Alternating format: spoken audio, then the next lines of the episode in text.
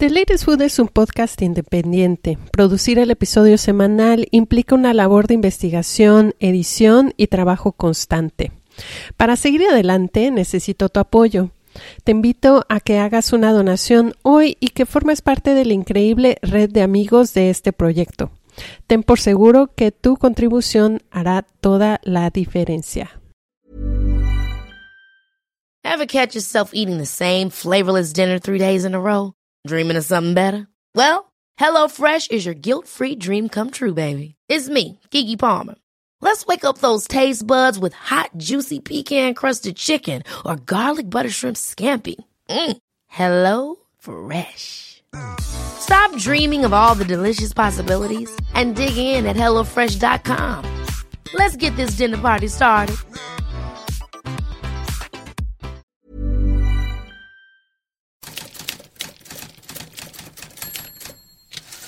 En rasgos generales te puedo decir que las principales problemáticas relevadas en todas partes son que falta perspectiva de género en el ambiente gastronómico o de la restauración, como dicen ustedes, hay diferencia de paga y hay mucha, hay una percepción generalizada de que las mujeres tienen menos oportunidades de trabajo, de ascender o de ser reconocidas por lo que hacen en base a su género. En números, más del 90% considera que le falta perspectiva de género al ambiente gastronómico, así que imagínate, es casi el 100%.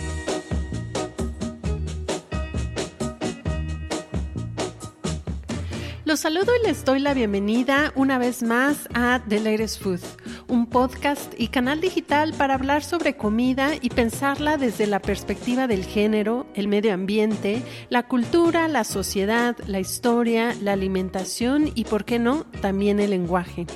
Mi nombre es Natalia de la Rosa y soy host y productora de este podcast. Y esta semana tengo el gusto de presentarles un tema fundamental para la evolución de la industria de la restauración hacia prácticas más equitativas, igualitarias y de paridad de género. La mujer ha desempeñado un papel sumamente importante en la evolución y el desarrollo de la cocina en el mundo. La historia de la gastronomía establece como punto de referencia el siglo XIX para explicar un giro hacia la profesionalización del oficio del cocinero, dándole un rol importante en el espacio público y social. El hecho tuvo consecuencias negativas para las mujeres, pues desde entonces se nos ha relegado a un segundo plano de acción y visibilidad en el gremio. Sin embargo, las mujeres somos un motor de fuerza, creatividad y trabajo fundamental en el sector y participamos activamente en todos los ámbitos de la industria de alimentos y bebidas. Para platicar sobre el tema, vamos a conocer dos proyectos que buscan visibilizar la labor de las mujeres en el sector gastronómico. Primero, vamos a platicar con Laura Marojowski, creadora del mapa de Barsmates y Afines. Ella se conecta con nosotros desde Argentina para platicar sobre este proyecto de empoderamiento femenino y de comunidades disidentes que tiene presencia en Argentina, Perú, Chile, Uruguay y desde 2020 en México. Así que ya veía viendo que había muchas mujeres y mi idea eh, fundamental al comienzo fue, bueno, hay que visibilizarlas más porque muchos no saben que hay tantas mujeres en esto, que son tan buenas en lo que hacen. Acá estamos teniendo un 30% de reporte de abusos, eh, ya sea por parte del cliente, de jefes o de compañeros en el ámbito laboral, que me parece un montón, es altísimo. Pero es real que se le da poco espacio a toda esta cuestión que tiene que ver fundamentalmente con la precarización y la informalización del ambiente gastronómico, que pasa en Argentina, pero hasta donde conozco en todas partes a nadie parece interesarle demasiado escribir sobre eso y que esas cosas estén sucediendo. Y es llamativo, hay que empezar a pensar en eh, evaluar integralmente ¿no? un lugar. ¿Cómo puede ser que ponemos un restaurante eh, en el top 50, pero que sabemos que, por ejemplo, sus dueños son abusadores o maltratadores o que tienen a la mitad de su personal en negro o que incurren en X práctica, evasión de impuestos o lo que sea, digo, creo que eh, hay que empezar a contar otro tipo de historias, hay que prestar atención a otros protagonistas, por supuesto darle más énfasis a las figuras femeninas y aparte ser un poco más coherentes, hacer un análisis mucho más integral. De acuerdo con cifras de la Asociación Mexicana de Restaurantes, el 55% de los trabajadores en el sector son mujeres, de las cuales el 80% son madres solteras. Acá les comparto otras cifras de la industria.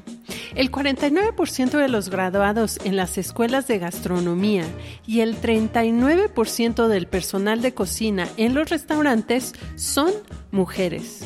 No obstante, solo el 18%, sí, el 18% llega a ocupar el puesto de chef o jefa de cocina. Empecé a analizar como muchas cosas, trabajé en la barra en donde no me permitían hacer muchos tragos y yo tenía demasiadas ganas de aprender porque eran muchos cócteles clásicos que yo tenía muchas ganas. Evidentemente los estudiaba, ¿no? Me aprendía la carta, etcétera, pero no me permitían estar en la barra. Me di cuenta que yo quería gritar mi experiencia o decir, oye, déjame aprender, o sea, no llevo un año, tengo un poco de experiencia, puedo aprender más, o sea, no estoy llegando y decirse todo porque creo que nadie sabemos todo. Y no me lo permitían. Entonces para mí fue, fue muy, em, muy desesperante. Cuando llegué a Puebla me di cuenta eh, yendo a algunos bares que no había, por ejemplo, bartenders mujeres, ¿no?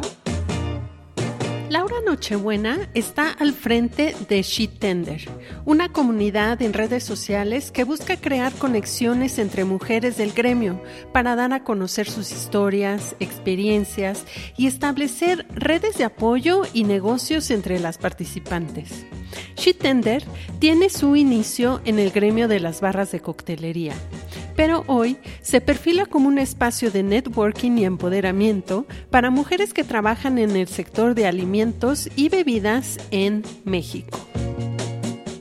Acompáñanos a lo largo de esta conversación para conocer de cerca los proyectos de Mapa de Bartsmiths y Afines y Shitender, plataformas que apoyan y dan protagonismo a todas las mujeres que día con día fortalecen la industria de alimentos sin bebidas en México y Latinoamérica.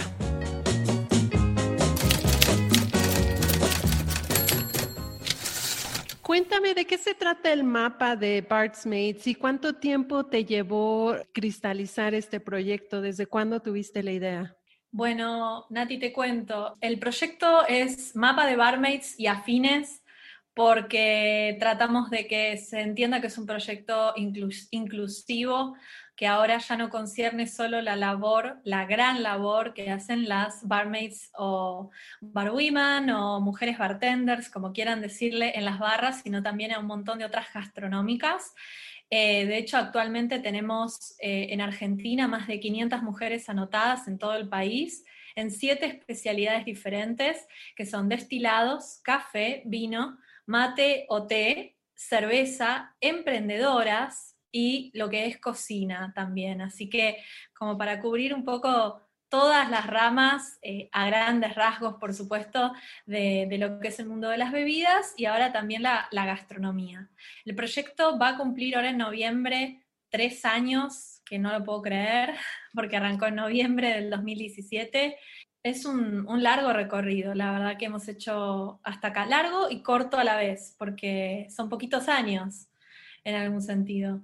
¿Cuáles fueron las inquietudes que te llevaron a realizar este mapa? ¿Qué es lo que hay detrás de la realización del mapa de Bartsmates y afines? Sí, em, bueno, comienza en el 2017, yo acababa de volver de cubrir el World Class, que para los que no saben es una competencia muy importante mundial del mundo de la coctelería eh, y volví muy fascinada viendo la cantidad de mujeres muy eh, profesionales, con un alto, altísimo, altísimo nivel. Eh, bueno, llevando la batuta, ¿no? Digamos, al frente de bares, como por supuesto bartenders compitiendo, como juezas, autoras, eh, brand managers, eh, brand ambassadors, master distillers, ¿no? Como roles realmente de, peso en la industria. Volví maravillada, aparte de que es un evento increíble que convoca a gente de todas partes del mundo y es muy importante para la industria, se hizo de hecho ahí en México DF, en el 2017. Eh, ese mismo año, ese mismo certamen, ganó por segundo año consecutivo una mujer, que fue, eh, que fue mm, Caitlin Stewart, eh, canadiense, ya el año anterior había ganado una francesa, Jennifer Lenechet, así que venía como todo un impulso muy femenino.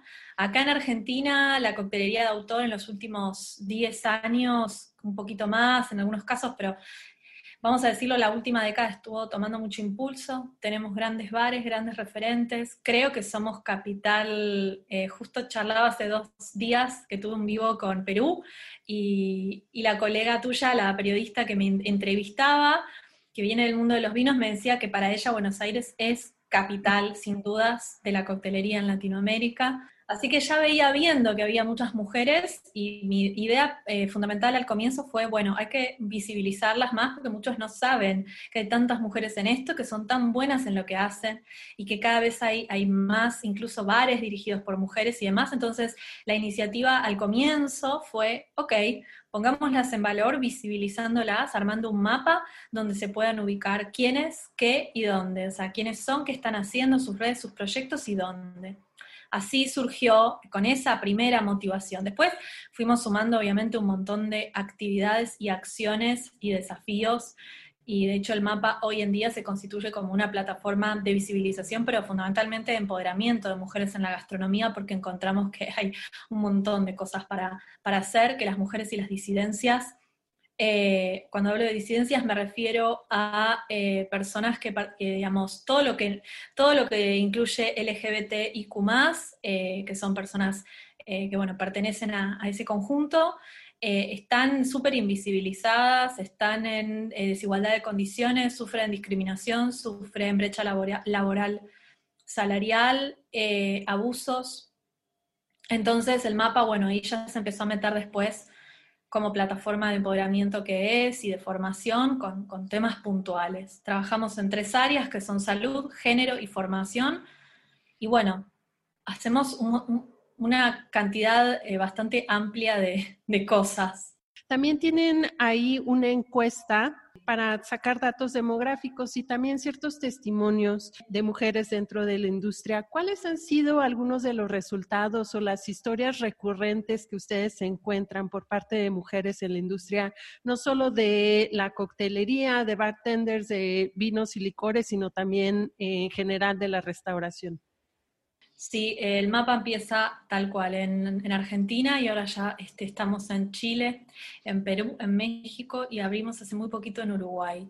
Eh, en México comenzamos aproximadamente en mayo de este año, ya en plena pandemia, pero contamos con un equipo hermoso e increíble de voluntarias que le están poniendo todo que están dejando todo en la cancha, como decimos acá en términos futboleros, que estoy muy, muy contenta y muy orgullosa. Y lo primero, lo primero cuando el mapa desembarca en un país es empezar a eh, sondear, por supuesto, y armar eh, base de datos para poder eh, luego a posteriori generar la plataforma como hicimos acá en Argentina. Es decir, un mapa interactivo online con las mujeres que están eh, trabajando. Entonces en México ya estamos llegando casi a las 100 mujeres anotadas, que me parece que la verdad que en plena pandemia y con tan pocos meses de recorrido es bastante en distintas especialidades. Creo igual, no estoy 100% segura, pero creo que la mayoría vienen del mundo de los destilados, pero también hay mujeres del café, del cacao, de los vinos, por supuesto. Y aparte está el sondeo de, género. Como decís vos, tenemos dos sondeos de salud y de género. El de género lo estamos haciendo también en Argentina, Perú, Chile, México, Uruguay y en Brasil eh, en articulación con una comunidad que se llama Colectivo Ada Coleman, que son unas queridas amigas que adaptaron la encuesta al portugués y también la están haciendo allá. ¿Cuáles son las temáticas que se sondean? todo lo que tiene que ver con desigualdad de género. Les preguntamos a las chicas eh, por las condiciones laborales, por la diversidad del staff, por la paga, por el trato, ya sea micromachismos o ya sea situaciones más vamos a decirlo, complejas, delicadas, lo que se encuadra en violencia laboral puede entenderse no solo como violencia física, sino también violencia psicológica, violencia económica, violencia simbólica. todas esas variables se, registran y se miden. En México la han llenado pocas chicas, queremos que la llenen más, sabemos que es un tema, un tema difícil para hablar. Quizás Argentina y Chile están un poco más curtidas, curtidos, acá estamos más, eh, vamos a decirlo, acostumbrados, para que me entiendas, a hablar y a debatir y a, mm, tratar estas cuestiones, que aparte en los últimos años con todo un movimiento muy fuerte de reivindicación femenina, de, discursos y de movimientos, bueno, lo, lo sabés vos, eh, está todo mucho más a flor de piel, las mujeres hemos también tomado la calle, hemos reclamado por nuestros derechos, hemos hecho avanzar la lucha por el aborto también acá, entonces Creo que la sociedad mexicana está en otro momento y en otro proceso y también como desde el mapa tenemos que entender y acompañar eso, pero el primer paso es que nos, se acerquen y nos cuenten, nos cuenten, llenen la encuesta y compartan con nosotras. En rasgos generales te puedo decir que las principales problemáticas relevadas en todas partes son que falta perspectiva de género en el ambiente gastronómico o de la restauración, como dicen ustedes, em, hay diferencia de paga, y hay mucha, em, hay una percepción generalizada de que las mujeres tienen menos oportunidades de trabajo, de ascender o de ser reconocidas por lo que hacen en base a su género. Eh, en números, más del 90% considera que le falta perspectiva de género al ambiente gastronómico, así que imagínate, es casi el 100%. Y si no me equivoco, cerca de un, no me acuerdo si un 60 en Argentina, por ejemplo, declaraban que no sentían que tenían las mismas oportunidades que un hombre, que también dice un montón. Acá estamos teniendo un 30% de reporte de abusos, eh, ya sea por parte del cliente, de jefes, o de compañeros en el ámbito laboral, que me parece un montón, es altísimo. Em, en Chile, eh, montos parecidos, no sé, también cerca del 20 o 30%.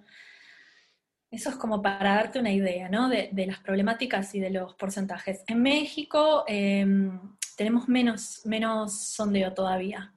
Eh, pero lo que nos cuentan las chicas para los perfiles, por ejemplo, que les les estamos haciendo en el sitio, tiene mucho que ver con eso, ¿no? Con, viste, las maneras de hablar, de referirse a las mujeres en el ámbito laboral, el trato con los compañeros, la cuestión del micromachismo que hace que sean quizás eh, gestualidades mucho más sutiles, eh, mucho más difíciles de detectar, pero que tienen un impacto muy grande, porque en definitiva tiene que ver con cómo se valora eh, el trabajo y el profesionalismo de una mujer en, la industria, ¿no? Claro. Que en realidad eh, poco a poco en los últimos años han florecido proyectos como este para dar visibilidad y desde el punto de dentro de la comunidad y también, por ejemplo, este, tú y yo y otros colegas que nos dedicamos a escribir y a crear contenido alrededor de la gastronomía, la coctelería, vemos un sesgo muy marcado hacia eh, una cobertura exclusiva a los hombres, ¿no? Y a cierto y a cierto perfil de hombres o a cierto perfil de restaurantes que solo se les da una voz en los principales medios. Absolutamente.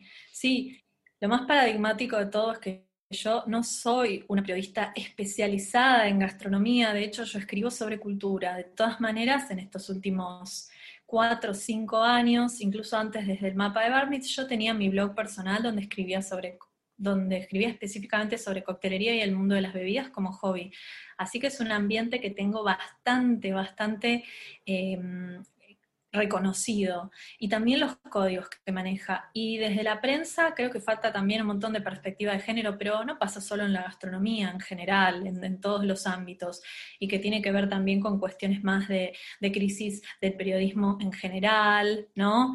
Eh, pero creo que a poco, así como aparecen dentro de la gastronomía referentes, sobre todo las nuevas generaciones, las nuevas camadas de mujeres y disidencias que se meten en la gastronomía con otra cabeza, quiero pensar, soy optimista, de que algo similar puede estar pasando en los medios. Por supuesto, no los más tradicionales, probablemente no los gráficos ni tampoco la televisión, pero sí las redes, los nuevos, vamos a decirlo, influencers, aunque no soy devota tampoco de eso, de, la gastronomía, los nuevos formatos para comunicar, eh, producir y, sí, generar contenido, desde podcasts a, newsletters, a videos, a youtubers, etc. Entonces, bueno, un arduo trabajo, por supuesto, queda por delante, porque hay temáticas de las que nadie quiere hablar, por, eso a veces me encuentro en mi rol como periodista diciendo, bueno, si nadie escribe sobre esto, voy a escribir yo sobre esto. Pero es real que se le da poco espacio a toda esta cuestión que tiene que ver fundamentalmente con la precarización y la informalización del ambiente gastronómico, que pasa en Argentina, pero hasta donde conozco en todas partes. que hace que se recaiga en prácticas súper nocivas para el trabajador de la gastronomía, hombres y mujeres, ojo, y después la cuestión de género, que tiene que ver con todo esto que venimos charlando, con la discriminación, la desigualdad, la brecha salarial y los abusos, por supuesto. A nadie parece interesarle demasiado escribir sobre eso y que esas cosas estén sucediendo. Y es llamativo, porque son cosas que también inciden en el servicio, en el producto y en la calidad de un lugar. Hay que empezar a pensar en eh, evaluar integralmente ¿no? un lugar. ¿Cómo puede ser que ponemos un restaurante eh, en el top 50, pero que sabemos que, por ejemplo, sus dueños son abusadores o maltratadores, o que tienen a la mitad de su personal en negro, o que incurren en X práctica, evasión de impuestos o lo que sea? Digo, creo que, que también lo charlaba con, mi colega peruana, nuestra colega peruana hace unos días. Eh, hay que empezar a contar otro tipo de historias hay que prestar atención a otros protagonistas, por supuesto darle más énfasis a las figuras femeninas y aparte ser un poco más coherentes, hacer un análisis mucho más integral. La gastronomía puede pensarse y vivirse diferente, lo dicen muchos de los propios referentes desde adentro de la gastronomía. Eh, no, no tenemos, no tienen, yo no soy gastronómica, que pensarse solo en términos de ganancia, porque aparte es un círculo virtuoso, todo vuelve. Si haces las cosas bien, si respetas el medio ambiente, si tenés buenas prácticas, si sos humano, humano, nosotros hablamos de sostenibilidad humana, no solo ambiental, ¿no? En prácticas de diversidad, de género, de, buenos tratos y de, y de, mm, sí, sí, de buenas prácticas laborales con tus empleados, todo vuelve. O por lo menos esa es mi creencia, y creo que muchos la comparten, desde dentro de la gastronomía como gastronómicos y creo que también desde afuera. Y hay empezar a concientizar también al consumidor. El consumidor tiene que saber lo que está pasando del otro lado. Mucha gente con la que hablo no se imagina. Cuando yo le cuento o leen las notas, después se sorprende. Pero la gastronomía es, es así, siempre fue así de alguna forma horarios exigentes, ambientes súper estresantes, los empleados que se están de cualquier manera, se los trata mal, están en, pésimas condiciones de salubridad también ellos. Em, es un ambiente en donde también las, prácticas económicas no son eh, acordes se remunera poco y mal, están en su mayoría en negro, más del 50% de su sueldo proviene de la propina, hay como toda una serie de cuestiones, ¿no? Que la gente a veces no sabe, no sabe que del otro lado hay una chica que quizás la están maltratando o hay un eh, pibe que hace 12 horas que está parado, ¿entendés? Sí. Que no tuvo break para ir al baño o, o comer como corresponde o que está mal dormido o que no tiene el calzado adecuado para estar parado. Y vos decís, hay qué detalles. Bueno, entonces desde el mapa también buscamos eso, prestar atención a esas cuestiones, investigarlas, generar contenido, visibilizar esos temas, generar acciones también.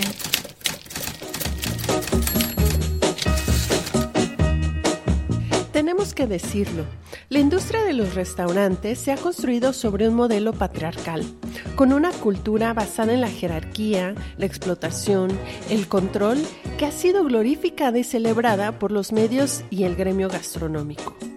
En este marco, las mujeres han tenido que luchar codo a codo, inmersas en un ambiente con falta de oportunidades, de invisibilidad, disparidad salarial y, en muchos casos, acoso físico y emocional.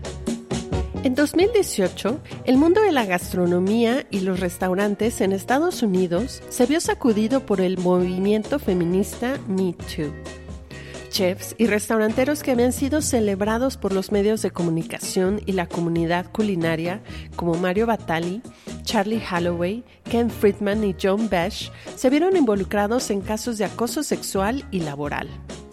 Incluso cadenas de comida rápida como McDonald's hoy enfrentan hasta 25 demandas concernientes a casos de abuso sexual y violación de derechos laborales en Estados Unidos. Desafortunadamente, en México apenas tocamos la superficie de la problemática al interior del gremio gastronómico.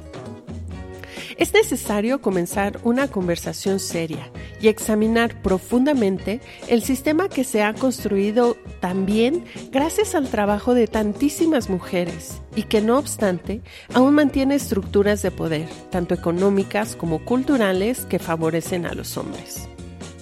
Laura Nochebuena ha trabajado en la industria por muchos años, desempeñándose detrás de las barras y como personal de piso. Ella es la fundadora de She Tender, una comunidad y red de soporte para las mujeres del gremio.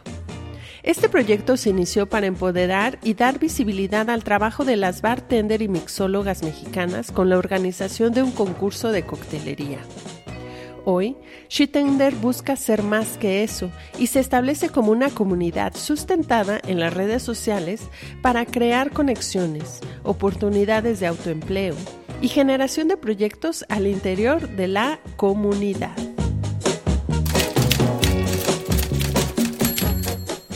Cuéntame, ¿de qué se trata Shitender?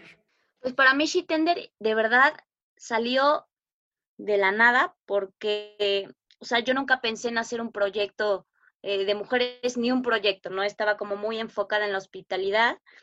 Eh, me fui a trabajar a la playa, a Puerto Escondido. Empecé a analizar como muchas cosas, trabajé en la barra en donde no me permitían hacer muchos tragos y yo tenía demasiadas ganas de aprender porque eran muchos cócteles clásicos que yo tenía muchas ganas. Evidentemente los estudiaba, ¿no? Me aprendía la carta, etcétera, pero no me permitían estar en la barra. Entonces me di cuenta que yo quería gritar mi experiencia o decir, oye, déjame aprender, o sea, no llevo un año, tengo un poco de experiencia, puedo aprender más, o sea, no estoy llegando y decirse todo porque creo que nadie sabemos todo. Y no me lo permitían. Entonces, para mí fue, fue muy, em, muy desesperante. Cuando llegué a Puebla, me di cuenta, eh, yendo a algunos bares, que no había, por ejemplo, bartenders mujeres, ¿no? Eh, no las veía. Y cuando empecé a analizar eso, dije, hay muchísimas mujeres que trabajamos en esto. Bartenders, meseras que de pronto te hablaban tres idiomas, em, sabían hacer demasiadas cosas, pero no lo observamos. Inicié Shitender como, como un concurso de bartenders. Después dije, ¿por qué solo bartenders si yo soy operativa y yo quiero contar mi historia, no? Estoy, me estoy quitando, me estoy, em, estoy olvidando mi historia. Entonces, dije, no, es para todas, porque todas tenemos algo que, algo que decir, queremos a veces ser escuchadas. Entonces, ya lo abrí como no nada más un concurso, sino una red de mujeres en donde todas podemos expresarnos y poder decir nuestra historia. De pronto eso nos puede abrir eh, puertas, nos puede, se pueden acercar otras chicas, podemos hacer un poco de networking y aprender entre todas. Eh, ¿Cuáles son las dificultades que las mujeres, en tú, en tu experiencia, enfrentan para ejercer su trabajo en el gremio? Pues mira, yo te voy a hablar primero sobre mí y sobre lo que he visto después, eh, porque bueno, es importante que la gente no piense que hablo por todas. Creo que hablo primero por mí, porque me dedico a esto, y dos, porque también lo he percibido, ¿no? Eh, de pronto, tú haces tu mayor esfuerzo, tú em, eh, nos estudias, haces tu trabajo y siempre está como el comentario, ya sabes, el comentario sexista, el comentario machista, que de pronto ya es tan seguido que nos da risa porque lo normalizamos. Eh, creo que también el tema de, em, del salario, ¿no? De las brechas, de las desventajas que tenemos, y que se den cuenta que nosotros a veces la tenemos un poquito complicada por los comentarios, por la, por la, porque a veces no nos quieren pagar igual o no quieren subirnos de puesto por el hecho de ser mujeres. Me tocó un caso que en una entrevista decían, híjola, es que tienes 32 años y en esa edad es un poquito como tu etapa de, como para embarazarte, ¿no?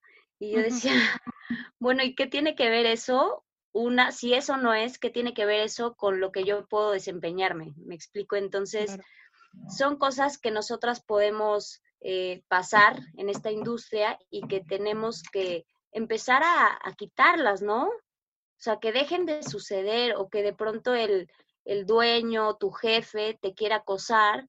Y pues a veces, pues a veces habrá, habrá, habrá mujeres, sabemos mujeres que tal vez no somos tan seguras o nos dé un poco de miedo porque tal vez tienen hijos en casa y no pueden permitirse perder el trabajo, entonces no, no dicen mucho, ya sabes, no, no pueden hablar, no pueden, no pueden expresarse por miedo a perder el trabajo.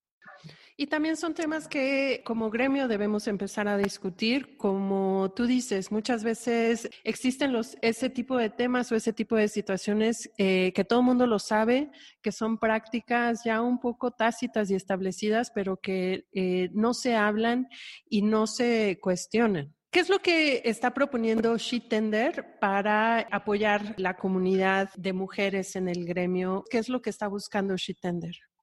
Mira, como inicio, lo que yo, yo lo estoy haciendo por pasos. Yo no quiero adelantarme del paso 1 al paso 10 porque sería eh, promesas que no podría cumplir en este momento. Lo que sí puedo cumplir es una. En esta red podemos todas y cada una de nosotros expresarnos y decir un poco nuestras historias. Esto nos puede, eh, como te comentaba, abrirnos puertas, ¿no? Podemos intercambiar ideas, podemos em, apoyarnos en temas laborales, eh, autoemplearnos, por ejemplo, habrá chicas que tal vez les dé ese miedo eh, tomar eh, o, este, dar el paso para ser consultoras. Podemos hacer talleres, podemos hacer capacitación entre nosotras. Creo que con este tema del COVID, muchísimas de nosotras nos quedamos sin empleo. Entonces, ¿qué podemos hacer entre nosotros? Oye, eh, ¿qué te parece si hacemos un taller sobre cítricos, ejemplo? ¿no? Tú eres experta en cítricos, yo sé que no tienes empleo, vamos a hacer la capacitación, porque en mi trabajo la verdad es que no hay como muchos cursos y yo quiero especializarme, quiero crecer, bueno, podemos hacerlo, em, podemos eh, crecer económicamente entre nosotras, que también esas alianzas nos ayudan a, a hacer negocios, que se nos quite el miedo de poder Em, apoyarnos y crear negocios, bueno, hacer negocios, hacer dinero, que son cosas que a veces nos da miedo hacerlo, ¿no? Claro. Y ya posteriormente me gustaría un desarrollo un poquito más específico como temas de violencia, temas psicológicos, temas emocionales que también tenemos. Trabajamos muchísimas horas. Creo que es importante cuidarnos en el tema emocional porque llegamos a casa, las, las madres solteras, por ejemplo, ya sabes, que, llegan después de un día estresante y no terminan el día, ¿no? Todas llegamos a colapsar en algún momento. Creo que el tema emocional, el tema de la violencia, el tema de la seguridad, el, eh, muchas mujeres eh, tocan mucho el tema del empoderamiento. Para mí empoderarnos es sentirnos seguras y poder hablar sin miedo. ¿Cuáles son las uh, algunos de las redes de conexiones que las mujeres pueden acceder al formar parte del mapa, no solo eh, en sus comunidades, como tú dices, en México, en Argentina, en Perú, en todos los en todos los países donde está el mapa visible, sino también una red internacional? ¿Cuáles son? Eh, ¿Por qué una mujer podría eh, o querría ser parte de este mapa? Bueno, yo les las invito a a todas las que nos estén escuchando que son gastronómicas en México, eh, a anotarse, a formar parte de la comunidad, porque lo que nosotras queremos es saber de ustedes. Queremos saber de ustedes, queremos saber qué están haciendo, queremos poder visibilizarlas y aspiramos a construir un hermoso mapa que ya está ilustrado, que lo habrán visto y si no pueden entrar a nuestras redes en México y verlo, que esté online como en Argentina. En Argentina, si uno ingresa a eh, puede ver y puede interactuar con el mapa. Entonces, en principio la invitación es a sumarse a la comunidad para mostrar su trabajo, para ponerse en valor, para encontrarse con otras mujeres y para compartir un poco lo que, lo que les está sucediendo. Em, nos pueden encontrar y contactar eh, a través de cualquiera de las redes eh, internacionales que tenemos. Eh, pero también pueden escribir al mapa de Barmaids Argentina, que estamos en Instagram, en Twitter, en Facebook o en la misma plataforma que recibimos también a veces comentarios desde otros países. Eh, trabajamos, por supuesto, con otras comunidades de mujeres, porque de esto se trata, de articular en Argentina con una red de abogadas feministas que nos ayuda a llevar todo lo que son las capacitaciones de género eh, y también lo que es la asesoría legal. Damos asesoría legal en una primera instancia gratuita para mujeres que necesiten hacer consultas específicas por situaciones de violencia laboral que estén sufriendo. Y para las capacitaciones de género masivas que hicimos, nos aliamos con un ente gubernamental que fue el gobierno de la ciudad de Buenos Aires. Colaboramos y tenemos excelente relación con otras comunidades hermosas de mujeres en distintas disciplinas, cafeteras, cerveceras, diseñadoras, eh, publicistas, etcétera, en distintos ámbitos en Argentina, en Chile. Eh, en México esperamos hacer lo mismo, esperamos encontrar otras comunidades de mujeres, así que si también nos están escuchando, creativas, publicistas, diseñadoras UX, bienvenidas todas a acercarse al mapa, porque también de eso se trata. Eh, pero bueno, en principio es una este, comunidad que busca visibilizar, eso es nuestro, nuestro primer paso y el primer objetivo y que creo que bastante, bastante costoso y complejo es, sobre todo en un país tan extenso, tan rico y con tanta, em, sí, con, con tanta diversidad como México, ¿no? Justo este año que nos ha forzado la pandemia un poco a retraernos eh, hacia el interior de nuestros hogares o hacia espacios más privados y a vivir un poco la vida desde las eh, pantallas, las redes sociales, la necesidad de conexión digital y las oportunidades para establecer conexiones superficiales, sino un poco más profundas y conexiones de resiliencia económica alrededor del trabajo para salir a flote.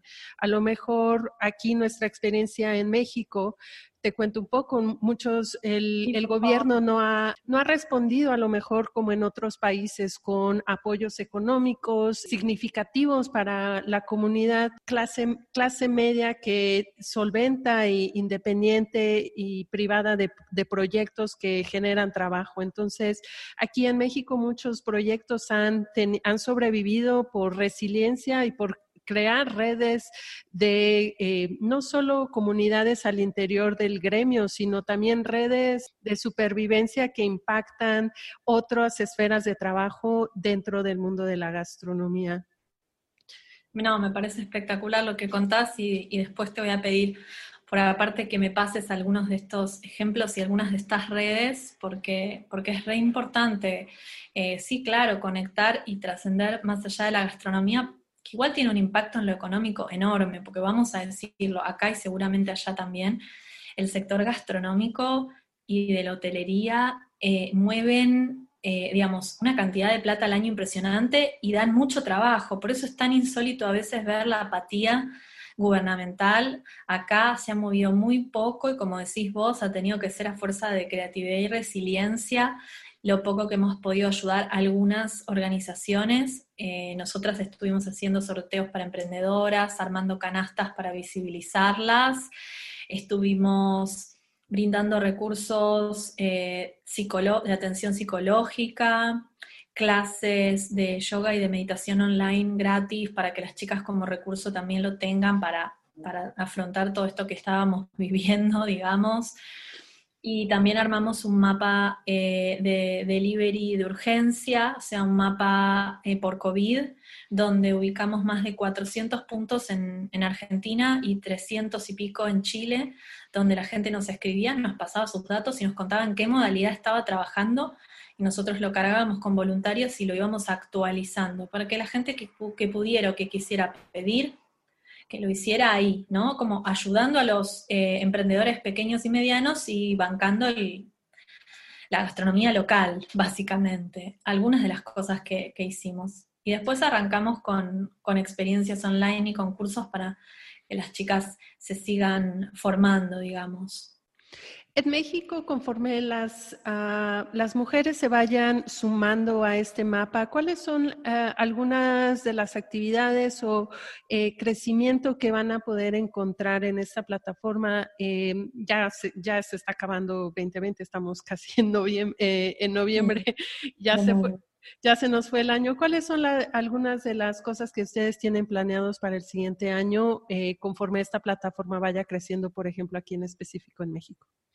Sí, un poco la idea es, bueno, justo la semana pasada en, el EF, en Casa Franca, se hizo un evento muy lindo que, según entiendo, todas las semanas van a tener ciclos con barmaids, así que ese va a ser un encuentro donde el mapa va a participar regularmente y va a ser un encuentro social, un punto de encuentro, ¿va? Para, las chicas que, que se vayan anotando en el mapa, que se acerquen, para conocernos. La idea es llevar mucho de lo que se hace acá, eh, que son formatos que ya están eh, armados y que sabemos que funcionan.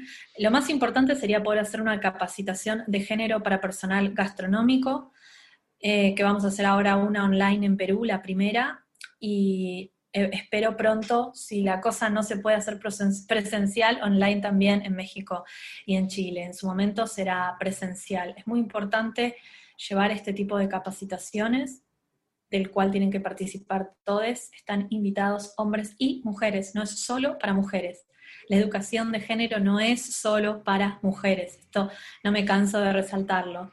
Sí, Pero es súper importante. Súper importante y de hecho acá, eh, una de las que hicimos, hubo mayoría de hombres, lo cual me pareció muy importante. Wow.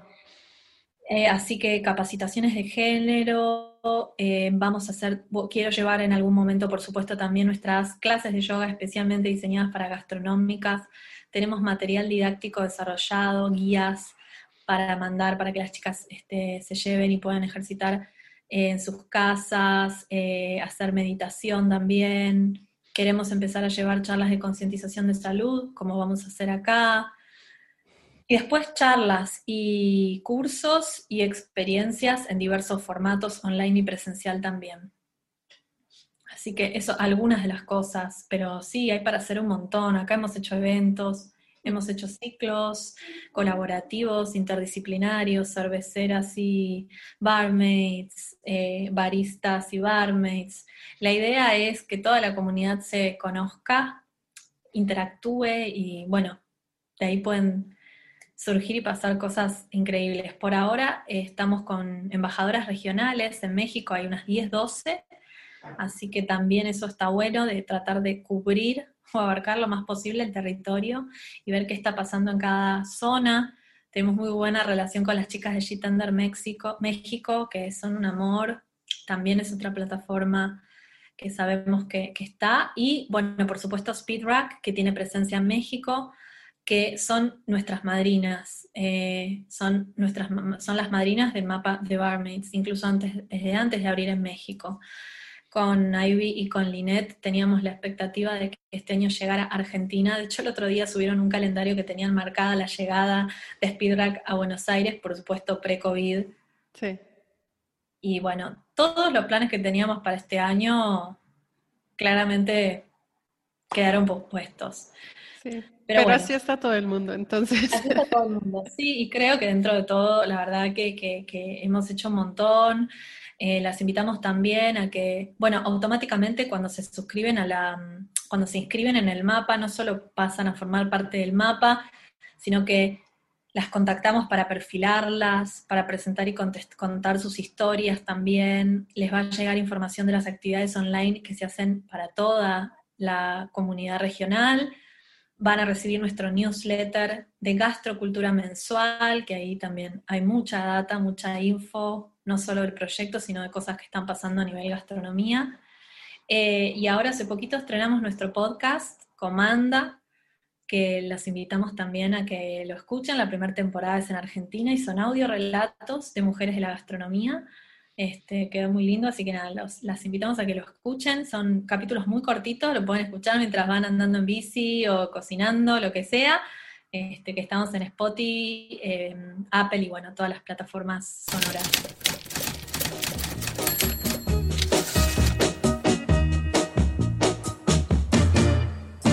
La educación de género debe fomentarse y ser una prioridad para el sector de alimentos y bebidas en México.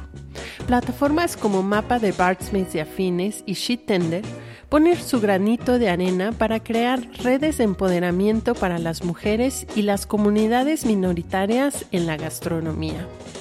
Si eres mujer y estás trabajando en la industria de la restauración y la hospitalidad, acércate a ellas para participar y así sumar en la visibilización del trabajo de todas nosotras. Agradezco muchísimo a Laura Marojowski, creadora del mapa de Bardsmates y Afines. En México pueden seguir el mapa por redes sociales buscándolo como arroba mapa.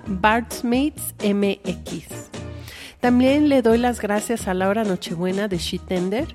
Pueden formar parte de esta comunidad buscándola en Instagram y Facebook como Tender México. Les recuerdo que el primer paso para generar un cambio es participando y formando parte activa de este tipo de comunidades. Hablemos más de mujeres, demos poder económico al trabajo de mujeres y apoyemos los proyectos para mujeres hechos por mujeres. Yo soy Natalia de la Rosa y te doy las gracias infinitas por quedarte hasta el final del programa. Si te ha gustado este episodio, si lo encuentras informativo, te invito a que dejes una reseña en iTunes o bien que lo califiques en cualquier plataforma en que lo estés escuchando en este momento. Para mí es muy importante escuchar qué es lo que piensas de este contenido y también ayuda a que más personas puedan encontrar este podcast. Puedes seguirlo también en redes sociales. Estamos como arroba Food o visitarnos en la página web www.deleresfood.com. Para mí es un privilegio muy grande compartir contigo este espacio cada semana. Nos escuchamos pronto.